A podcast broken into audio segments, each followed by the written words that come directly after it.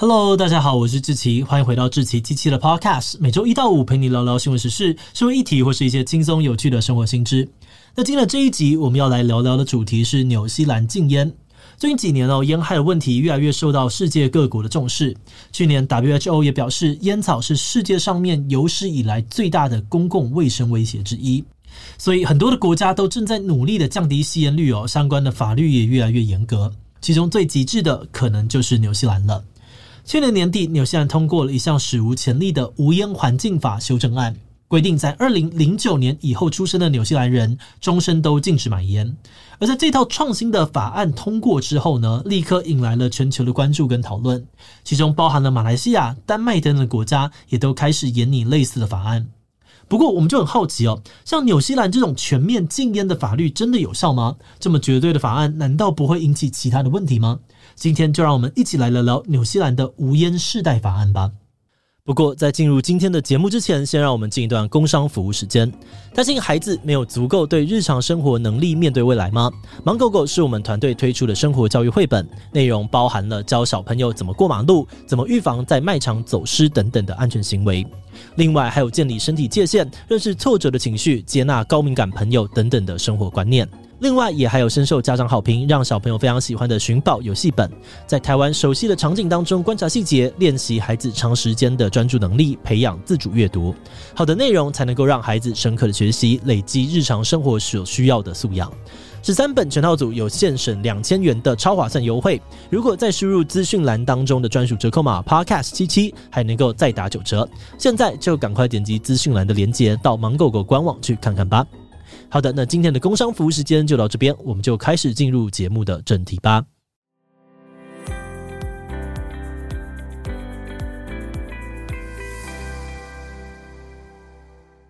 纽西兰这一次的禁烟法案呢，其实是他们无烟家园计划当中的一部分。这个计划是在二零一一年左右由政府机构毛利事务委员会开始推动的，到今天已经运作长达十二年了。当时纽西兰的全国平均成人吸烟率是十八点二 percent，可是当地比较弱势的群体，也就是原住民族的毛利人，吸烟率却高达四十一 percent，并且呢，这个数字还一直在成长当中。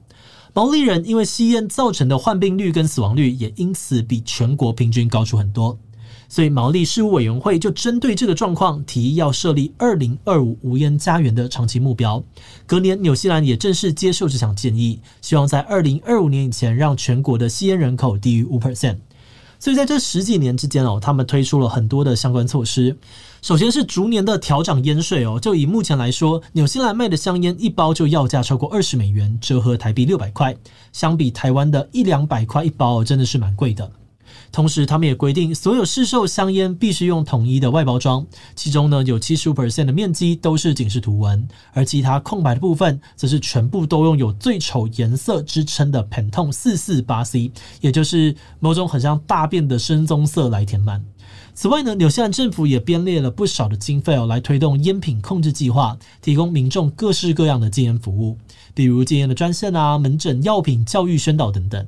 在这些措施之下呢，纽西兰的成人吸烟率成功从二零一一年的十八点二 percent 减少到了二零二二年的八 percent，而毛利人的吸烟率呢，也从原本超高的四十一 percent 下降到了十九点九 percent 左右。不过，纽西兰卫生部表示哦，虽然吸烟率确实有明显的下降，但是离二零二五年全国吸烟人口低于五 percent 的目标还是有一大段距离，因此他们决定采取更大胆的举动。纽西兰这一次通过的无烟环境法修正案当中，最主要的修正内容又被称作是无烟世代策略。纽西兰原本的规定呢，跟大部分的国家一样哦，规定民众十八岁以上才可以买烟。但是在新版的条文里面，他们多增加了一条规定，那就是禁止店家贩售任何的烟品给二零零九年一月一号以后出生的纽西兰国民，也就是现在十四岁以下的人。所以，从二零二七年开始，民众要年满十九岁才能够买烟。之后，这个年龄还会逐年的上升，到二零五零年呢，就要四十二岁以上才能够买烟了。等于说呢，在二零零九年以后出生的纽西兰年轻人，基本上就是完全被禁烟的。目的就是希望民众可以从小开始杜绝烟瘾的产生，然后随着世代前进，自动达成全国无烟的目标。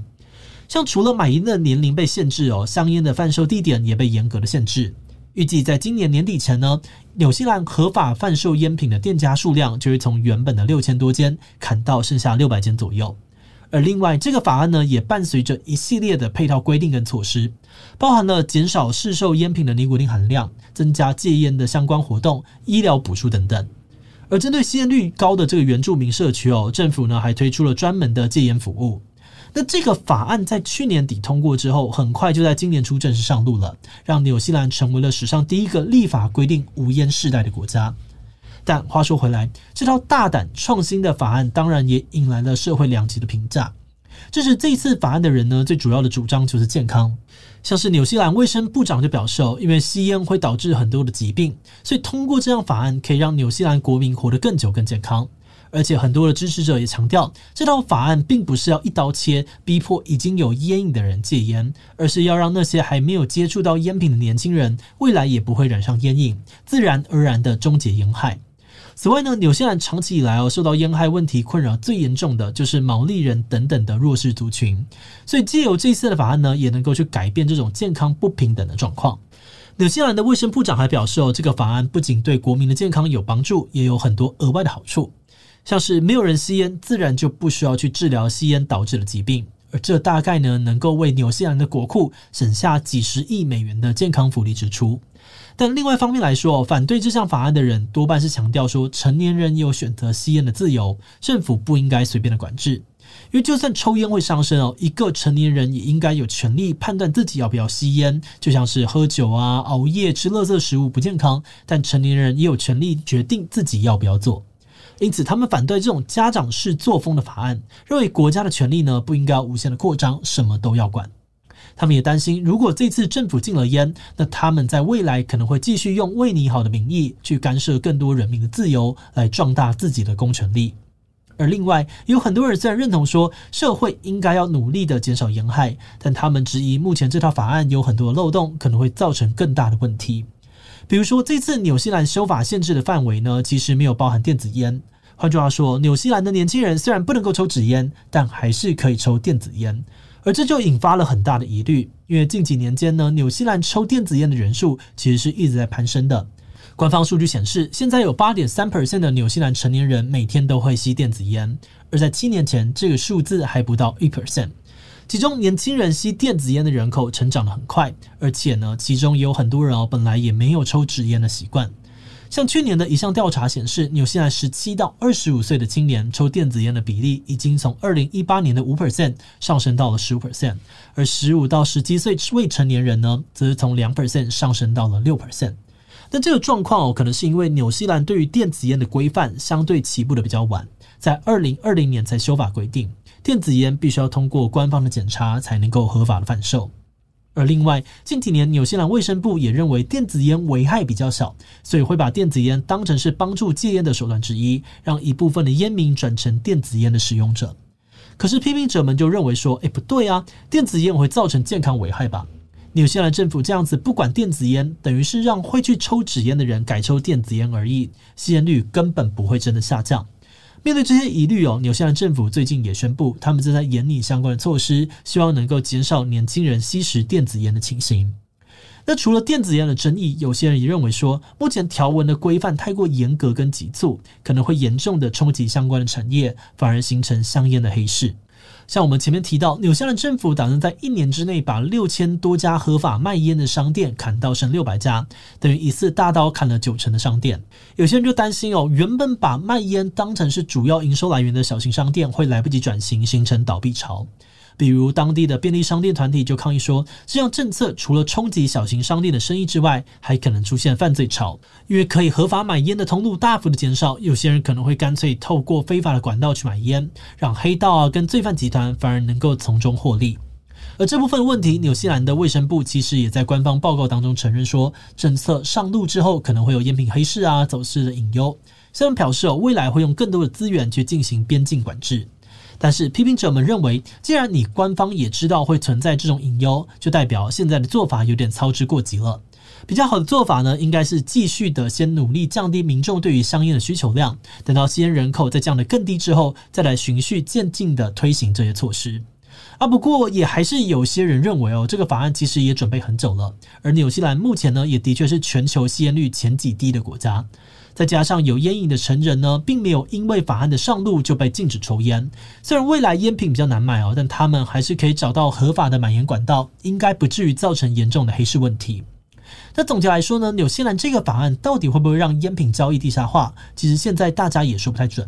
不过观察其他国家的例子哦，类似的状况确实是有发生过的。比如说，不丹从二零零四年开始就因为宗教的原因实施全国禁烟令。全面的禁止国人销售烟草产品，只有部分政府指定的机关可以少量的进口烟品，可是就会被课很重的税金。而且哦，不只是卖烟的人被限制，连非法使用烟品的人也会被罚款。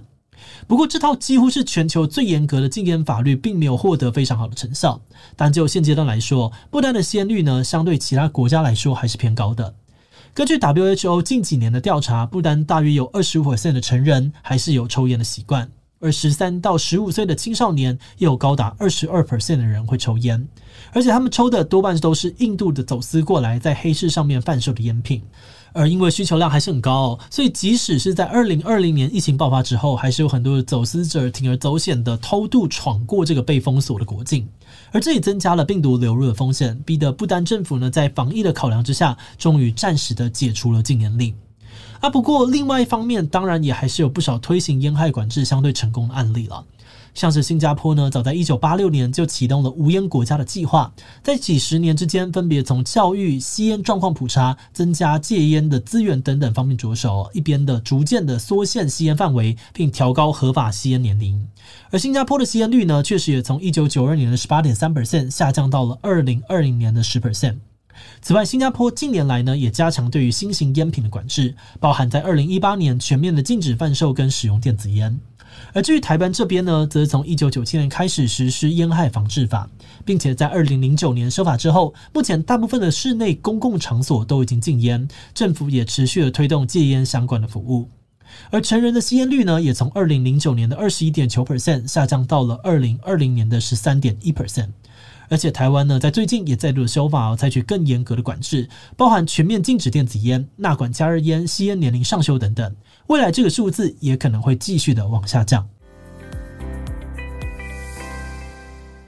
节目的最后，也想要来聊聊我们制作这一期的想法。其实纽西兰这个无烟世代的法案呢，我们之前在 YouTube 上面有做过一集 Shorts 简介，当时影片下面的留言哦，几乎都是一面倒的支持这个法案，很多人也呼吁台湾政府应该要效法。不过，对于台湾适不适合效法纽西兰实施类似的禁烟政策，就现阶段而言呢，我们是有些疑虑的。我们觉得纽西兰的这个法案的设计哦，确实有它巧妙的地方，就是它并没有强迫已经有烟瘾的人去戒烟，而是把重点呢放在那些还没有接触到烟品的新世代，让他们从一开始就不要染上烟瘾。那理想上面来说呢，自然就不会有需要戒烟的问题。但我们觉得实施这个法案有个很重要的前提，就是要考量到抽烟率。如果抽烟率不够低哦，可能还是会有新世代的年轻人会被有吸烟习惯的长辈啊跟亲友影响，进而也染上烟瘾。那就这点来说呢，纽西兰目前的抽烟率只有八 percent，但台湾呢则是有十三 percent，两者还是有一定的差距。而且光是纽西兰抽烟率这么低，大家都会担心黑市的问题了。那反观台湾，在抽烟率还没有很低的状况之下，就实施类似的法律，就更可能呢容易造成一些黑市的现象。还有一点是在纽西兰，民众可以抽电子烟哦，但在台湾，我们已经立法全面禁止电子烟了。那当年轻人开始抽烟，却又没有合法的管道买烟，也没有替代品的话，有需求的人更容易会转往黑市，用违法的管道来满足需求。所以我们觉得，如果台湾真的想要效法纽西兰，或许可以等到我们的抽烟率跟纽西兰一样降到八 percent 左右的时候，再来试试看。而且等到那个时候，纽西兰这个法律应该也上路一阵子了，也许有更多实际的成效可以拿来借鉴，也说不定哦。好的，那么我们今天关于纽西兰的禁烟法案介绍就先到这边。如果你喜欢我们的内容，可以按下追踪跟订阅。另外，我们前面提到这个台湾最严格的烟害防治法，我们在 EP 一百七十三也有仔细的呢聊过它这个修法的内容，还有相关的争议跟讨论。如果你对这议题感兴趣，很欢迎你听听看 EP 一百七十三，我们会把连接放在资讯栏。如果是对于这集的内容，对我们的 Podcast 节目或是我个人有任何的疑问跟回馈，也都非常的欢迎你在 Apple Podcast 上面留下五星留言哦。那今天的节目就这样告一段落，我们就下集再见喽，拜拜。